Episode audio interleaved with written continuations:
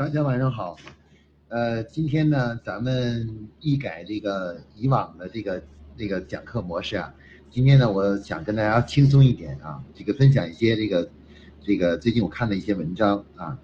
呃，昨天呢，其实我夫人呢，就是把这个逻辑思维发布的一个就是关于这个一个基金的创始人徐小平的这个文章呢，发给了我，然后我我读了以后就，觉得感感触很深啊，感触很深，所以讲今天呢，我们就。呃，探讨这个主题啊，这个以这个主题作为谈，我们来谈谈，就是说，今天我的主题叫做如何提高我们人生的格局啊。呃，其实我看了徐小平呢，他提出了十一点关于这个提高自己的人生的这种格局的这种呃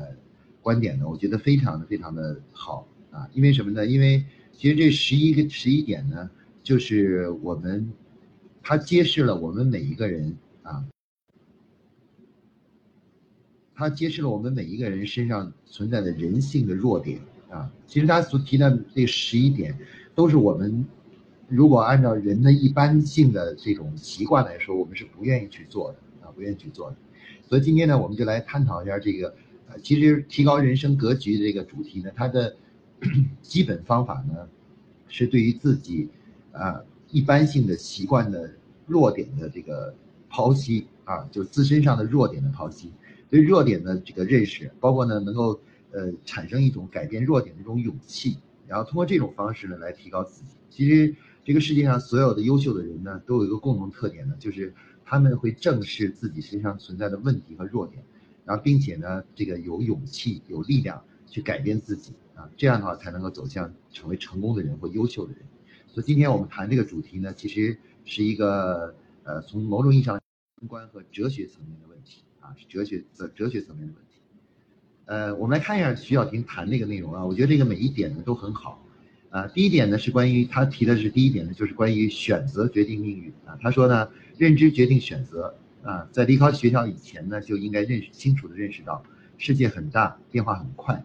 你在大学里学到知识呢，绝对不足以帮助你建立一个广阔的视野。你必须养成随时随地跨界学习的习惯和能力。不断探索这些与你专业貌似无关的知识新边边疆啊，那我觉得他谈的第一点呢，其实也是我们大多数人的人性的一个弱点，就是我们当呃在儿童时期呢，我们是拼命的学习各种知识，在各学习知识的时候呢，对于我们来说，没有哪些是我应该学的或不应该学的。其实大多数呢，我们都会把知道的知识全部都学一遍，但是我们发现呢，当我们成年以后啊。给自己划定了一个边界啊，包括我们从事了某种职业以后啊，我们就会画这个定这个边界，然后我们呢就开始呢有选择性的去吸收这个知识，啊，当然这样做的是好的，是是是有利于我们聚焦自己的时间和精力，但是呢反过来说呢，它又造成了一个很大的问题，这个问题是什么呢？就是当我们一旦面对环境的改变的时候，我们就会发现呢自己呢就很难跳出过去经验的这个。这个这个圈子啊，其实我觉得这个徐小平的第一点呢，他所揭示的这一点呢，就是人类总是限于自己的经验这个圈子啊。有一句话说的叫做“成功是成功者的墓志铭”，啊，换句话说呢，就是说有的时候我们人生的早期阶段的成功呢，往往会成为我们下一阶段的的再次成功的一个障碍啊。我们会老是习惯用经验、过去的经验和呃和所。去指导我们未来的东西，我们懒于去学习、去改变啊。那么这个，那么这种刚才我们说的这种改变呢，其实大多数情况下呢，其实都是要去呃跳出自己原有的圈子。那比如说我是自己是学习呃这个生物学的，那我一直认为自己应该去搞生物学的研究。那结果呢，到了保洁以后呢，他就把我变成了一个管理人员，做管理工作的。那么呃。坦率说呢，我开始认为我学习做管理工作呢，就基本上把所有的专业都丢掉了。但是事实上，当我深入去研究管理的时候，当时我想进入到很深层次的去研究管理的时候，我才发现原来生物学本身和管理是有着相很高度的共通之处的。比如说一个企业一个组织，它从某种意义上来说，它就跟我们的人体是一样的，对吧？那我们企业有这个高层的管理者，那就相当于我们人类的大脑。那么也有低层的执行者，就相当于我，啊，我们也有五脏六腑，相当于我们各种支持部门啊，行政部、人力资源部啊。所以有时候我经常这个把这个生物学和管理学进行一个对接。我说，其实呃，这个比如说我们的市场部，企业的市场部就是人类的，就相当于人类的大脑啊，大脑。那比如说我们的销售部，那可能相当于我们的这个人类的消化体、消化系统啊。那比如说我们的人力资源部，就相当于我们的肾啊，肾就是循呃那个。肾肾脏系统，那它就是帮助造血的啊，造造的那个肝肾和肝造血出来的。那我们可以看到，其实确实像徐小平说的是对的，就是呃人类的我们每一次的自我提升啊，都是都是当我们跨出了我们自己原有的边界之后啊。所以说从某种意义上来说呢，他徐小平的这个第一句话呢，其实呢他说他提提的第一句话呢是什么呢？就是这个呃关于这个格局问题啊，就关于格局问题。所以格局呢，就是什么呢？就是呃呃，你的思想有多大，你的世界就有多大，啊，所以我觉得，呃，关于第一点呢，我跟大家分享的，其实概括起来就是什么呢？就是我们自己自我的成长是通过啊不断，呃迈向新的知识领域啊，我们要认识到，不管那个知识领域跟我们有多大的区别，但是其中必有共同的东西。而那个共同的东西呢，才是我们真正追求的真理和规律啊。所以我觉得他提的第一点非常好，就是提升人生格局的是第一点呢，就是什么呢？要扩扩大自己的知识领域啊，要敢于去学习和接受啊新鲜的知识啊，这样才能让自己的整体的世界变大，格局才会变大。那这个就是我对于他第一点的理解啊，第一点的理解。好。下面呢，我们我们再来看看他的谈的第二点啊，其实这个每一点我觉得都特别好啊。呃，在第二点中呢，他所说的，他说人生的大事上呢，要学会运用经济学思考的模型，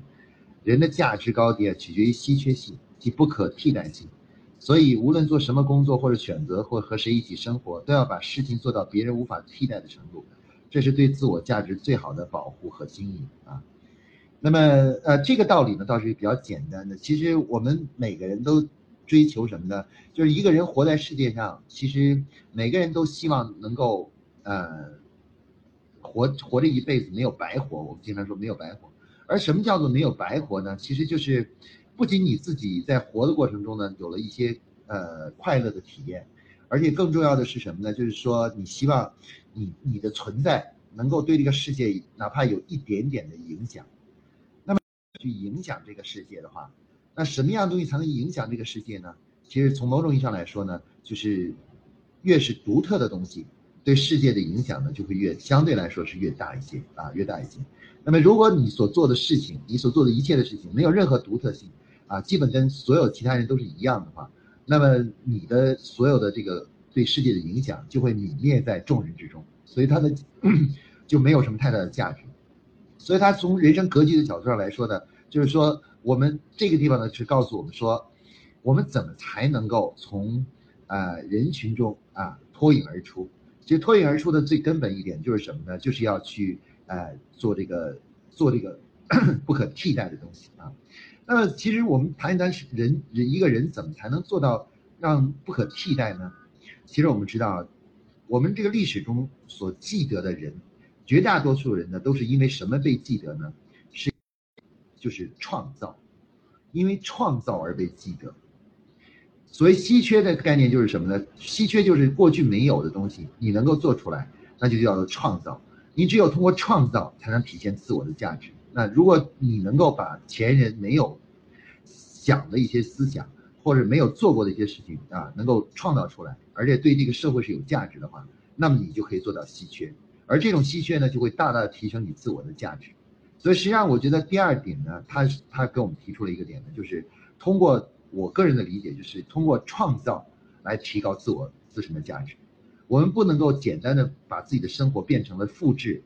追随啊，或者是这个拷贝啊。这个如果是这样的话呢，我们的我们的人生价值就会很小，我们的格局也就变得很小，你就会变成一个呃泯然众人，就是普通人。只有通过创造啊，在自个儿的领域里面不断的督促自个儿去创新，去这样的话才能够真正让自己的人生的格局更大，拥有更大的价值。那么这个呢，就是我对他第啊，就是第这个呃第二点的理解。如果我们把第一点概括起来，就是什么呢？就是学习啊，这个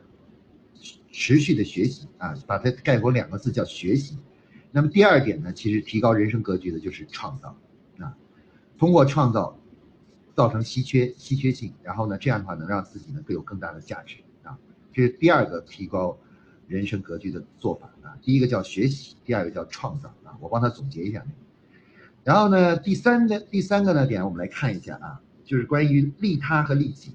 他提到利他和利己是一枚硬面的两面两面，应该这个呃。应该把不计回报的帮助他人变成自己的一种本能。所谓成功，就是在多大程度上满足了他人的需求，利他的范围接近世俗意义上的成功。反之，要想在越大的范围内成就自己，就越需要得到更来自更多人的力量和认同。所以，利他精神发展到终极，终究是利成就自己啊。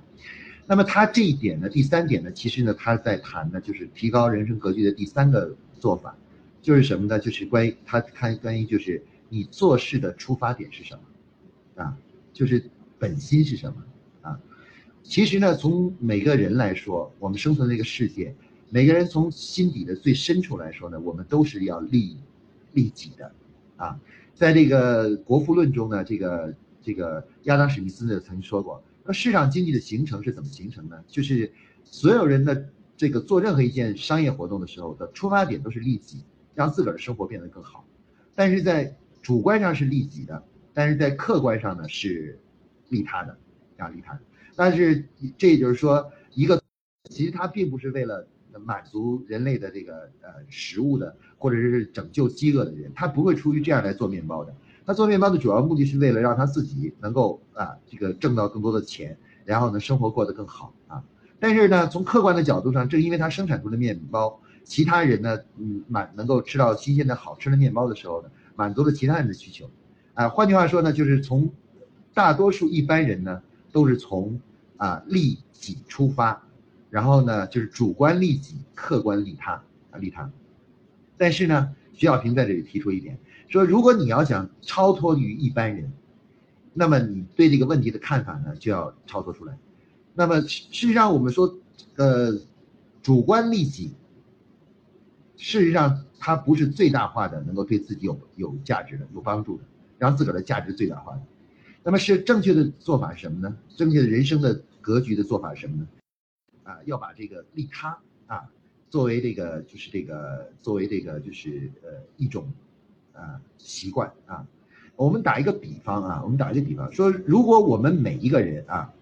每一个人我我们每一个人都是这个就是这个呃都想挣钱的话。那我们的挣钱是呃，就是创造价值了，钱就是一种价值，对你自我价值一种认同。那么这个价值，如果我们把它比成能量的话，能量的话，那么事实上你之所以能赚到钱，就是因为你对外输出的能量是在增加的，在增加的。你输出的能量越大，你收回收的这个价值就越多。而且我们自我的价值往往是都来自于他人的认同。那么这个是认同呢，主观认同呢，可能是对你进行称赞。那么客观认同呢，就是给钱，用钱来表达别人对你的认同，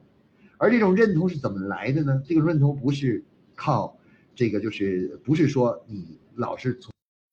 啊，正因为你帮助了别人，有利于别人的时候，得到了别人认同，那别人认同的话呢，那从某种意义上来说呢，你从心灵上呢可以得到别人的赞扬，在客观上呢就得到了金钱，啊，因为金钱就是别人对你表示的一种认同，啊，一种认同。啊，那所以说我我可以说呢，就是说，呃，徐小平提出的这个第三点呢，是就是做事情的本心的问题啊，本心的问题啊。如果我们说第一点是学习，第二点呢是创造，第三个呢就是要端正本心啊。你要认识到，利他就是利己啊，最大化的利他就是最大化的利己。所以说呢，要想做好做好提高人生格局呢，第一定一定要纠正自己这个本心，做事情的本心，把这个本心呢转化为真的对别人有帮助，然后你要坚信，只要对别人有帮助，就一定会对自己有好处。啊，有，我觉得这个这是一种做事的出发点的问题啊。这个呃，我们今天比如说我们公司有一个员工，有些员工，我今天跟他们讲。我说，比如说你呃，你你你发现了公司在工作中或者是在工作方法上存在了一些问题的时候，呃，有的员工就会想，这个不是我的本职工作，呃，这个工作方法到底好不好，跟我没关系，你知道吧？因为我不管这个东西，我不是这个领域的。但是呢，有的员工就会怎么样呢？有的人就说，哎，我发现这个不好，那我我觉得应该应该做得更好的话，那我就主动去做，虽然这不是我的本职工作啊。那么这两种行为方式，那其实都有它的合理性。他说你这个事情不归我管，我我没必要管。那另外一个人说这个件事不对，我应该把它做对。那么那虽然这两个这两个都有它的道理，但是呢，我们可以看到这是两种不同的境界啊。如果不归你管，你主动的去把它做好的话，这就说明你的出发点做事的本心的出发点是什么？是于帮助别人，有利于别人，有利于这个组织。就是这个像刚才说不归我管，我就不管，我只做好自己分内的事情。那这个出发点的本心呢，就是利利己，哎，因为这个对我没利，所以我就不做啊，没做。那么我们说的这真的是上升到格局问题，利他利己真是格局。所以我们讲的第三点呢，其实概括起来就是关于做事的本心的问题，本心啊。好，那么我们来看看第四点。第四点呢，他提到了说他家里挂了一幅字，叫尚书。呃，为大丈夫能本色，是真英雄，呃，自风流的本色。真情呢是人的重要品质，在人生的这种重要时刻，一定要把自己内心深处的想法和感情表达出来，让对方知道你的真情实感。没有什么比本色示人、真情待人更能拉近人与人间的距离了。那么这个呢，其实就是呃我们说的这个，其实人生的一种境界啊。我们从小到大呢，其实我们在小的时候呢，我们每一个人都很真啊，就是像我们说皇帝的新衣里面。只有一个小孩子会说：“哎，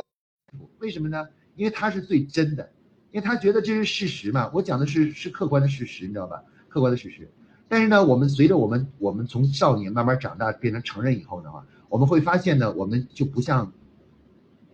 年轻的时候那么真真诚了。我们就开始什么呢？我们开始慢慢的不断的去呃这个戴上各种各样的面具啊。有的时候呢，我们心里明明不这样不认同，但是我们也会虚伪的表示出认同。”啊，比如我们的老板啊，表说一句话，其实你内心根本不认不认同他说的话，但是呢，你会看他，你就会去表达出这个就是这个啊，这个这个认同来啊啊，你自己也很明白是虚伪的，但是我们会把这种虚伪呢合理化，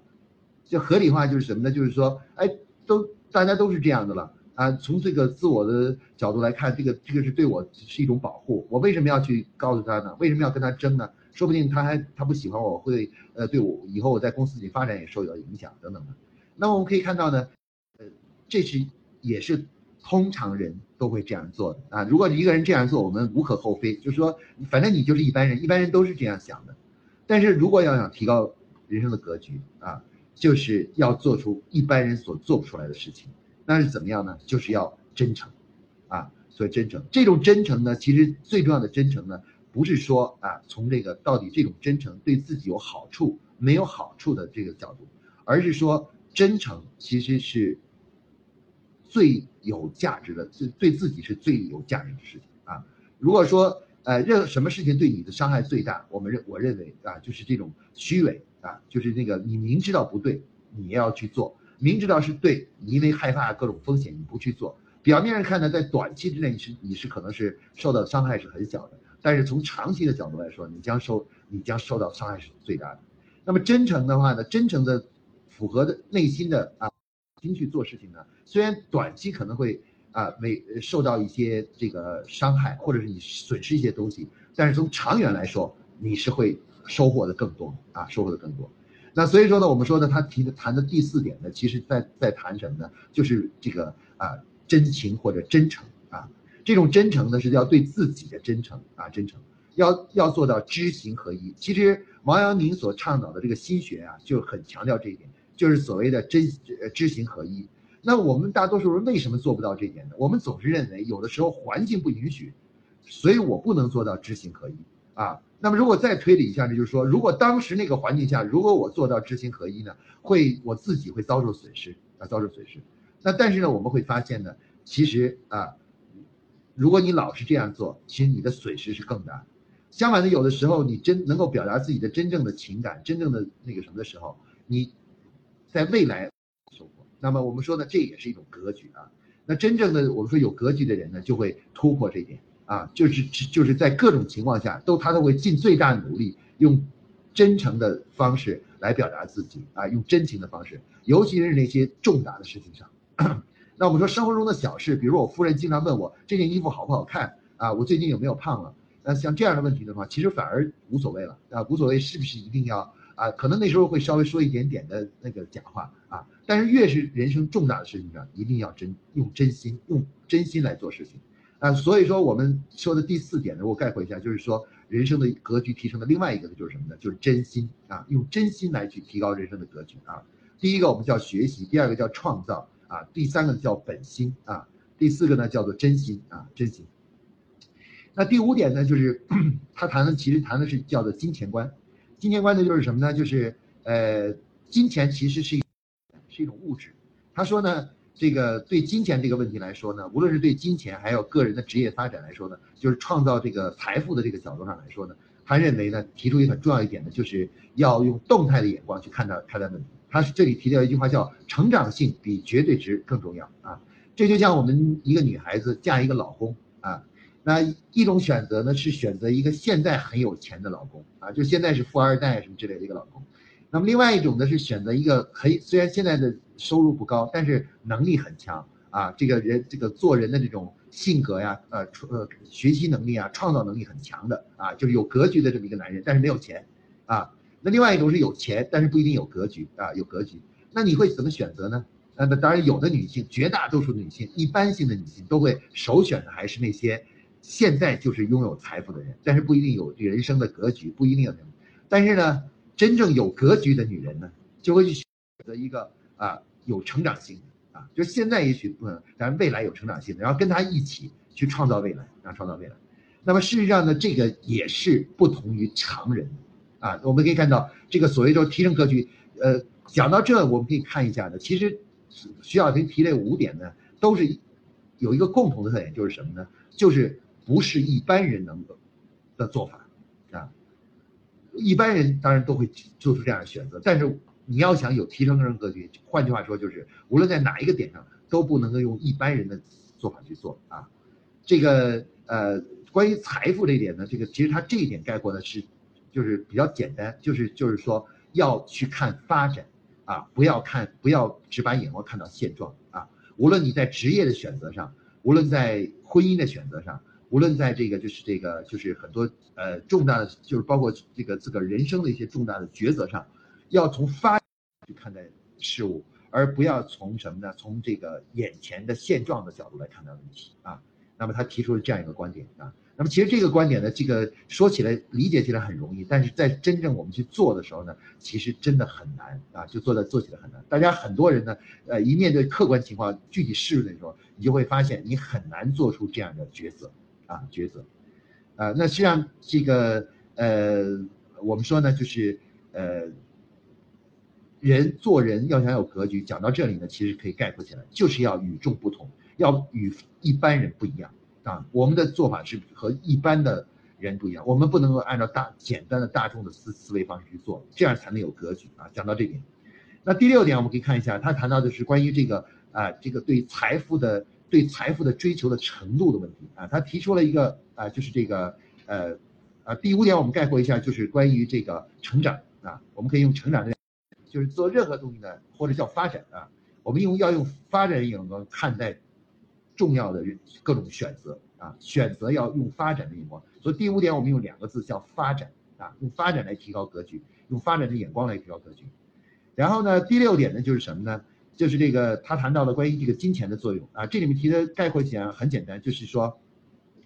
呃，金钱呢其实呢就是有个临界值，它这个临界值提的特别好啊，其实就是我们说的，就是金钱对你的作用呢，其是有一个临界点的。啊，在临界点之下的话呢，它是跟幸福呢是快乐有正相关，超过临界点呢，就再多也没用了啊，没用了啊，就是其实也没有什么太大价值了。那么这个是什么呢？这个就是呃提出了一个就是关于对待金钱的这个辩证的态度啊。一方面人要去挣钱，得有钱啊，有钱啊，这个没有钱就没法体面啊，就没法这个过上一个很好的正体面的生活，没法给家人提供一个体面的生活。但是呢，我们也不要过度啊，就是把金钱作为人生的唯一目标啊，那目标的时候，那这时候呢，我们就会发现呢，其实就走过了啊，所获。所以他这一点所讲的是什么呢？就是对于金钱的态度啊，金钱态度。那我们啊，这个我认我我们认为是什么呢？其实有一句话说的很好，就是说这个呃呃这个什么，就是精神的这个空虚啊，人类精神的空虚啊，是无法用物质来填补的。因为我们活到这个世界上来，不管我们干什么事情，其实最终的目的都是为了快乐，而快乐是一种精神体验，啊，是一种精神体验。这种精神体验说不是说你只要有钱就一定快乐啊，一个包括你比如说你只要是啊这个这个这个，比如说比如说不劳而获你就一定快乐。其实人类并不是说这样能带来快乐，其实我们人类的快乐很奇怪啊，就是这个呃我们的快大多数的快乐呢都是能够目标而获得快乐。当我们设定一个目标，这个目标在一般人看来是不可实现的，然后到最后通过你的努力最后实现的时候，你会发现你就非常的快乐，知道吧？啊，就就是很快乐啊。那关于这个主题，今后呢，以后我们在这个消费者行为学中呢，其实还有很长的一个论述，关于人类的快乐的来源是怎么来的啊？怎怎么来的？但是总的来说，我觉得他提到这个金第六点提到就提提出了关于对我们对金钱的这个这个态度，就是适度啊，对财富的适度。啊，就是说，当我们超过一个一定的这个收入达到一定的临界点之后，就不要应该把这个人生的精精力啊去追求那些精神层面的东西啊，精神层面。那我觉得现在其实呃，我我反正我觉得很多，我看到很多人就是很不高兴，虽然不是他们的收入不多，而是他们总觉得自己呃没有挣到这个，虽然他们很有钱了，但他们仍然觉得，哎呀，有一笔钱我怎么没有挣到啊？最后呢，金钱反而变成他们这个。一种呃，这个不快乐的这种这种东西了。比如像我夫人，我当时我夫人在很多年前，在十年前就跟我说要炒房子，然后我就反对，我说我们住房是用来住的，不是用来炒的。所以我说当时我就是没有，我从来没买过第二套房子啊。当然现在呢，这个这个他就跟我说，他就说呢，这个什么就是说呃，这个说你看啊，现在房价涨了，你为什么不买这不不买房子啊？我说你为什么要买房？他说买房子现在我们如果卖了的话。那个这个呃就会感到就会赚很多钱，那这个很多钱。我说你现在嗯钱不够用吗？他说那倒没有，但是总归赚钱也是好事。他会提到的说，我说那你有想到，如果假如说，比如说你买了一套房子，然后你在某个时间段卖了，你是不是能赶上那些房价最高的时候呢？啊，他说嗯那不一定能赶到。那说那我说那好了，只要你没赶到房价最高的时候，你就会一直很懊悔，懊悔自己为什么这个这个房子当时那么早就卖了，或者说没赶上那个最高的。就就做这样的事情，他没给你带来任何快乐，你知道吧？这快乐给你往往制造了更多的烦恼啊！所以我们可以看到呢，其实我讲这个例子想说明，其实我们要正确对待金钱啊。其实这个理念呢，在我们的呃员工中呢啊，就是这个也要也要注意啊。这个呃，我们的很多员工啊，就是这个当呃做工作的时候呢，就是啊，如果他们要是把这个金钱过多的放在这个这个。这个这个就是金钱做的太重要的地位的时候呢，我们就要提醒他们要去注意啊，怎么样能够提高这个对金钱的认识啊。所以，我们这个第六点呢，其实概括起来就是关于这个适度啊，就是对财富的适度啊，适度的追求。任何东西呢，其实就是中庸，不要过啊，过了以后呢，都是起到反作用。那第七点呢，我们来看一看，它就是人生远比我们想象的更漫长，所以不不争一成一。呃，一成一池的得失，要把一切机会挫折呢，都放到尽可能长的周期里来思考。这个，那么这个，他第七点讲的什么呢？其实我分我谈谈我的感悟啊，我觉得这个是一个特别特别重要的人生的一个格局的问题，就是什么呢？就是要用长远的眼光来看问题，要呃用远长建立长远的目标。那当我们做。现在的短期的判断的时候呢，不能够管就事论事，基于眼前来做做出决策。你会发现呢，如果你把眼光、把目标放得长远一点啊，那么你在判断眼前的时候呢，才能做出真正正确的判断啊，真正的正确判断。如果我们不管以呃未来的发展，而把眼光老是放在今天啊，今天，那我们举个例子，其实很多企业在管理中也是经常这样的，那么经常这样做的。那像有些企业呢？就是每年啊，他定这个销售目标的时候，他总是就是基于去年的，比如去年我们已经做到六个亿了，那么我们竞争对手做到十个亿了，那我就要今年无论如何要，或者是或者明年要超过他啊，超过他。那么像这样的一个这样一个呃制定目标的模式呢，就是一种思考模式，就是短期的思考问题。而，中国古代的一种有一种说法叫做啊，不思万事者，不足以思一时，啊，这个不思全局者，不足以思一隅。那这什么意思呢？就是说，如果没有整体感，没有长远感，然后去考虑这个短呃眼前的一些细节的问题的时候，经常会出问题，犯错误，啊，犯出这个就是叫战术上的正确，战略上的失误啊，战略失误。所以说，其实我觉得人生境界提升的一个就是什么呢？就是提高提高自我的一个。他这里提第七点提的呢，就是要提高自个儿人生境界，就是什么呢？要有战略的思维，啊。战略思维，就是建立战略的思考习惯，啊，就是用时刻用自己的远长更远期的目标来看待眼前的东西，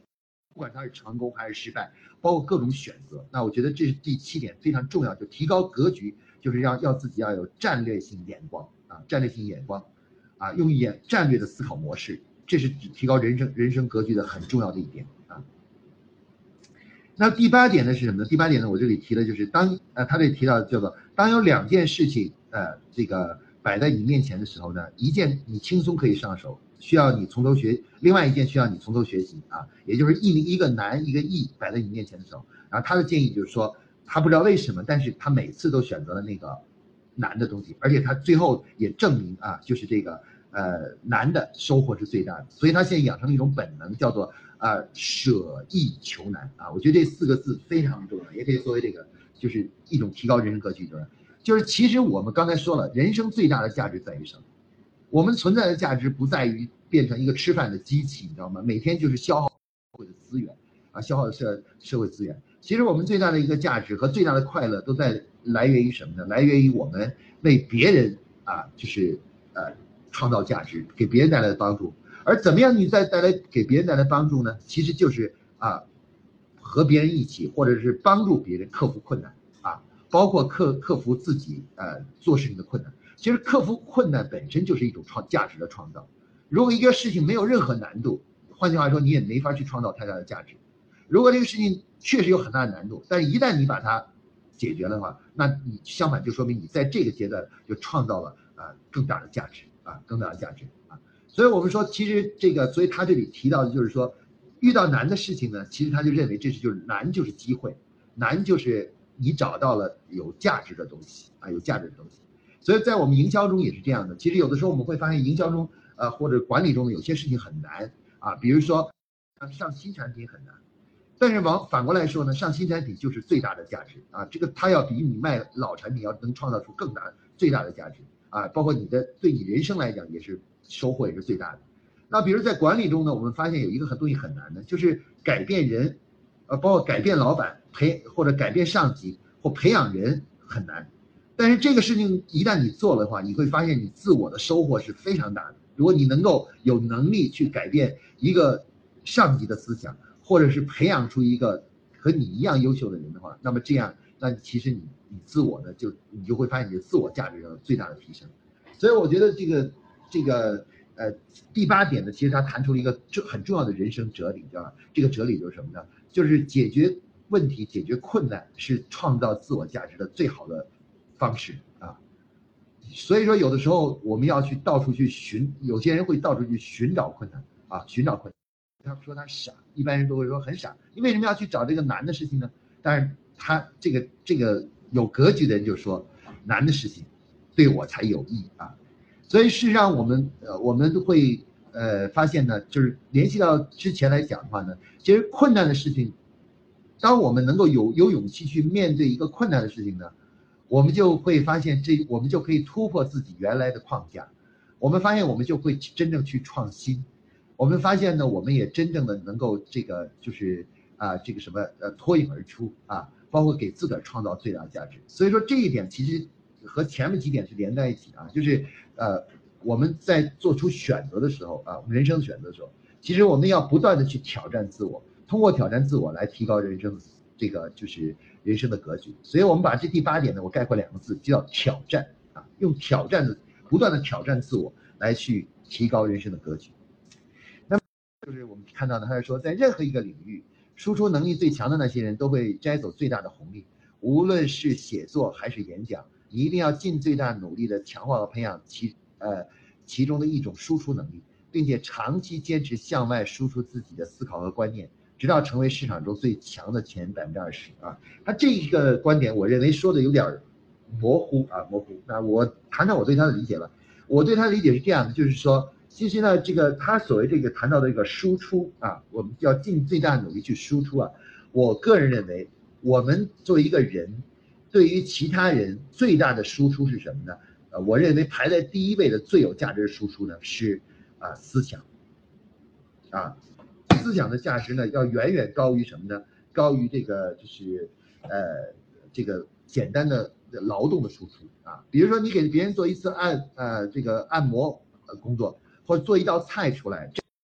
但是这是属于劳动力输出。劳动力输出呢，其实呢是这个是相对来说呢是没有什么很难提供你的格局的啊。我们这里他这里提出的是什么？就是不断的输出思想，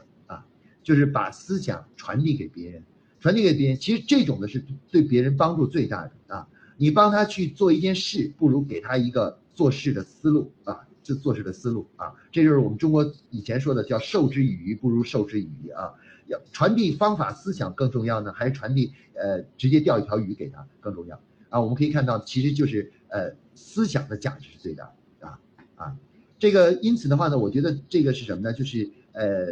我觉得就是一个人啊，要想让自己变得更有价值呢，就是要去把自。尽最大努力去分享给别人，把自己的思想分享给别人啊，分享思想啊，分享思想。你要一定要尽可能把自己的各种好的想法去分，那这样的话呢，就让你的自我价值的最大化啊，自我价值最大化。那我觉得这一点呢，就是也是包括今天做这个微信也是这样的，我也是在努力去把自己的感悟分享给大家啊。这个，那我知道这对我来讲，其实真正价值最大的是我，我的收获会是最大的啊，最大的。那他这一点呢，其实我们可以用就是。就是分享吧，而且这种思想是指的思想的分享。第九点啊，通过对思想的分享来提高人生的境界啊。我前几天在公司里面跟同事们讲，就说我说你们一定要成为一个下定决心成为一个演讲者和一个思想的传导者啊，让他们都成为老师，每个人都选一个姐妹们，不断的把自个儿的思想传播出去。为什么要这样做呢？大家可以看到，从第九点来看，这就是提升自我的格局啊。分享思想是一个崇高与高尚的工作啊。把自己的真知灼见分享给别人啊，讲给别人啊，讲给那些不知道的人，然后让他们能够在思想上得收获，比给他们钱更有价值啊！我觉得这是更有价值。那这点呢，其实就是啊，就是我们讲讲就是思想的分享啊。第九点可以用用那个，就是我们第九点可以就叫做分享吧啊，就是分享。那第十点呢，这提到提到的就是什么？就是关于时间是每个人与生俱来的唯一的且最重要的资源啊，时间这种资源。所以说呢，这个这个他总结了一下啊，只是这个呃，他说人时间是我们人人人类拥有的最主要的资源，呃，所以说每个人的最后的这个人生的价值的高低，其实从是决定于我们对时间的运用啊，时间的运用，运用对时间的运用是非常重要的。那我们怎么样来去这个来判断我们自己对于时间的运用呢？哎，我们发现呢，就是呃，最主要的就是他做了一个总结，我觉得总结特别好啊。如果说我们很多很多东西都能够这个就是呃作为时间运用的一种判断标准，他提出了三个啊，就是第一，对于自己来说就是什么呢？就是要不断的发展自己啊。我觉得我非常非常认同他这个观点，知道吧？换句话说呢，就是要不断的学习和成长啊，就不要呢老是老是做做做的就停留在停留在这里，然后固步自封，然后一点进步都没有啊。所以我们我们第一个呢要要内省，不断关注自己。关注自己呢，这个就是这个呃，然后呢，看看自己到底能不能持续学习发展，把时间用在那些能够发展自己的思想、发展自己的情操、发展自己境界的上去啊，不要去去折腾自己的肉体啊。我说一个人如果去不能够不学会怎么发展自己的思想呢，就一定会转而去折腾自己的肉体啊。就比如说我们就会喝酒啊。会去交际啊，会去那些娱乐场所什么之类的，因为你没有思想的追求，你自然会把时间花在哪里呢？追求肉体、肉体的感官的享受啊。所以他这个提出了什么呢？就是第一个，他提出了一个这个时间的，就是运用时间的一个指导标准。我认为他提的非常好，就是要把自我的发展和成长作为人生时间运用重要的一个选择啊，就就是说把尽可能多的时间去发展自我。然后呢，第二个就是什么友情？友情呢，就是说其实就是。还有时间，就是一定要把时间花在这个亲情、友情啊这些东西，因为这个东西呢是给我们带来快乐与幸福的一个很重要的点。我们到最后到特别老的时候，你会发现，真正能够还让你持续带来快乐的，往往就是亲情和友情啊。金钱在某些时段对你是有意义的，等你当很老的时候，你就会发现，真正对你带来真正快乐的是你的孩子来看看你啊，或者你的朋友来拜访你啊，亲情。所以这都是人生的真正最后的感言啊。然后那个那个另外一点呢，它是什么呢？就是呃，成就那些比我年轻的人。哎，我觉得这个说的也很好。就是其实真正还有一种持续的对能够增加自我价值的一种工作，就是培养人。啊，培养和帮助成就那个成就人。如果你能把你的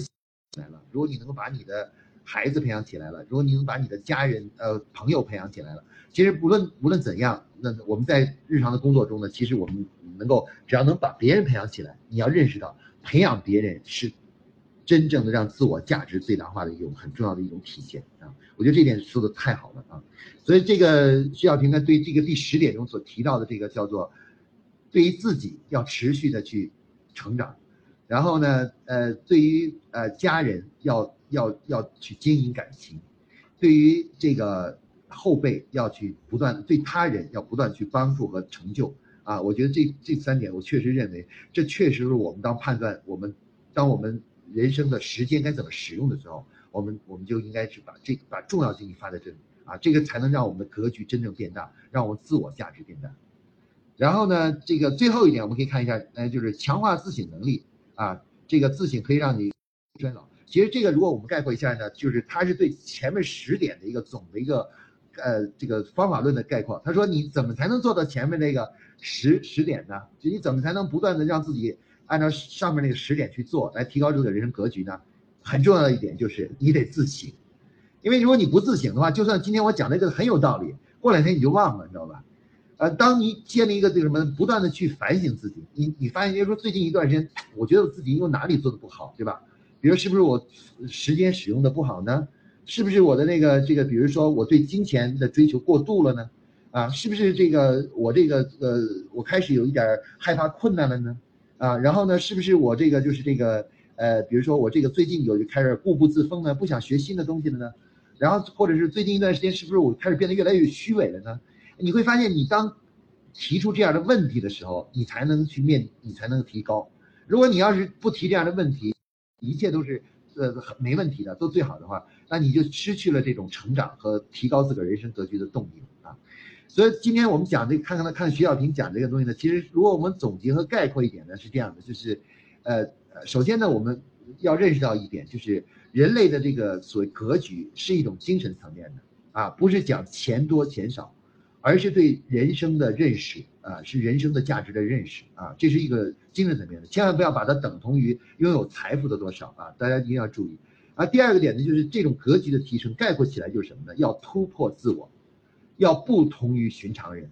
啊，这是一个非常重要的。提提升人格局的概括就是要不断的突破自我，啊，不，那么这种突破呢，不是指的物质上的突破，而是指的精神层面，在精神层面不断的突破自我啊。让自己能够学，不断的持续的学习，持续的成长，然后持续的能够就是呃呃接受挑战啊，不断的面对，你会发现你越是这样突破自我，你就人生就获获得最大的快乐啊，不断的改变自己，突破自己啊。那么我们的人生是没有这个，应该说啊，人生是有限的，但是这种自我突破的精神是无限的啊，就是不管你做到什么程度，你都应该时刻的不断的去突破自己，告诉自己说我还能够。有更更做得更好，还能够做得更好啊，那么这个是突破，提了个就是自我突破啊。然后另外一点，我觉得就是什么呢？就是啊，这个我觉得他讲那个概括还有一点，就是要把这种自我突破啊，改不断突破自我的这种精神，变成一种习惯，啊，变成一种习惯。其实徐小平讲的都对，你知道吧？但是大多数人看到都做不到，为什么呢？是因为我们没有养成这种习惯。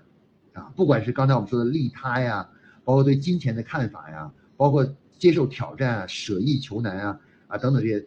很多人都都认为是对的，都大家都觉得对啊，说的很好，说的。那么我们大家都这个提不上去呢，这个这个最后做不到呢，格局提不上去呢，其实很重要的一点就是我们只把它停留在思想的认同上，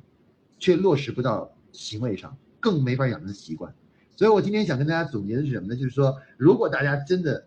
觉要想让自己的人生变得更快乐、更有价值的话，那我觉得是这个要做到。第一就是什么呢？要养成这个，就概括一句话，就是养成自我突破的习惯啊，自我突破的习惯啊，不断的在精神上进行自我突破。那突破自我，如果能变成一种习惯的话，那我们的人生格局就能够得到很大的提高啊，提升啊。那这个是我认为对整个徐小平这个这个就是啊呃这个这个就是这所讲的十一点的一个总体的概括啊。自我突破是我们提升人生格局的一个精神上的自我突破，是我们提升人生格局的唯一的办法啊，唯一的办法啊。那么我觉得读这篇文章呢，对这个。徐小平的这个文章的这种感受啊，那么分享的就分享到这里啊。大家听完以后，如果有什么交流需要交流，今天不是问题啊，实际上是交流啊。呃，我觉得大家可以自己去发表一些这个呃观点和认识啊。这个其实不要呃不用不用给我提问题了，因为我们今天是分享啊。大家其实每个人谈的都不是问题，而应该是自己的感想啊，就感想和认同啊认同。然后呢，如果你能够这个谈谈。比如说还有什么一些呃意见，或者还有一些什么能够把这个思想变成习惯的一些东西的话，那我觉得是很有价值啊，很有价值啊。最后我们再想说一句啊，再好的思想都不等同于习惯啊，都是没有价值的。最后价值真正思想要转化成价值，就是一定要变成习惯。好，今天的这个分享就到此，谢谢大家啊。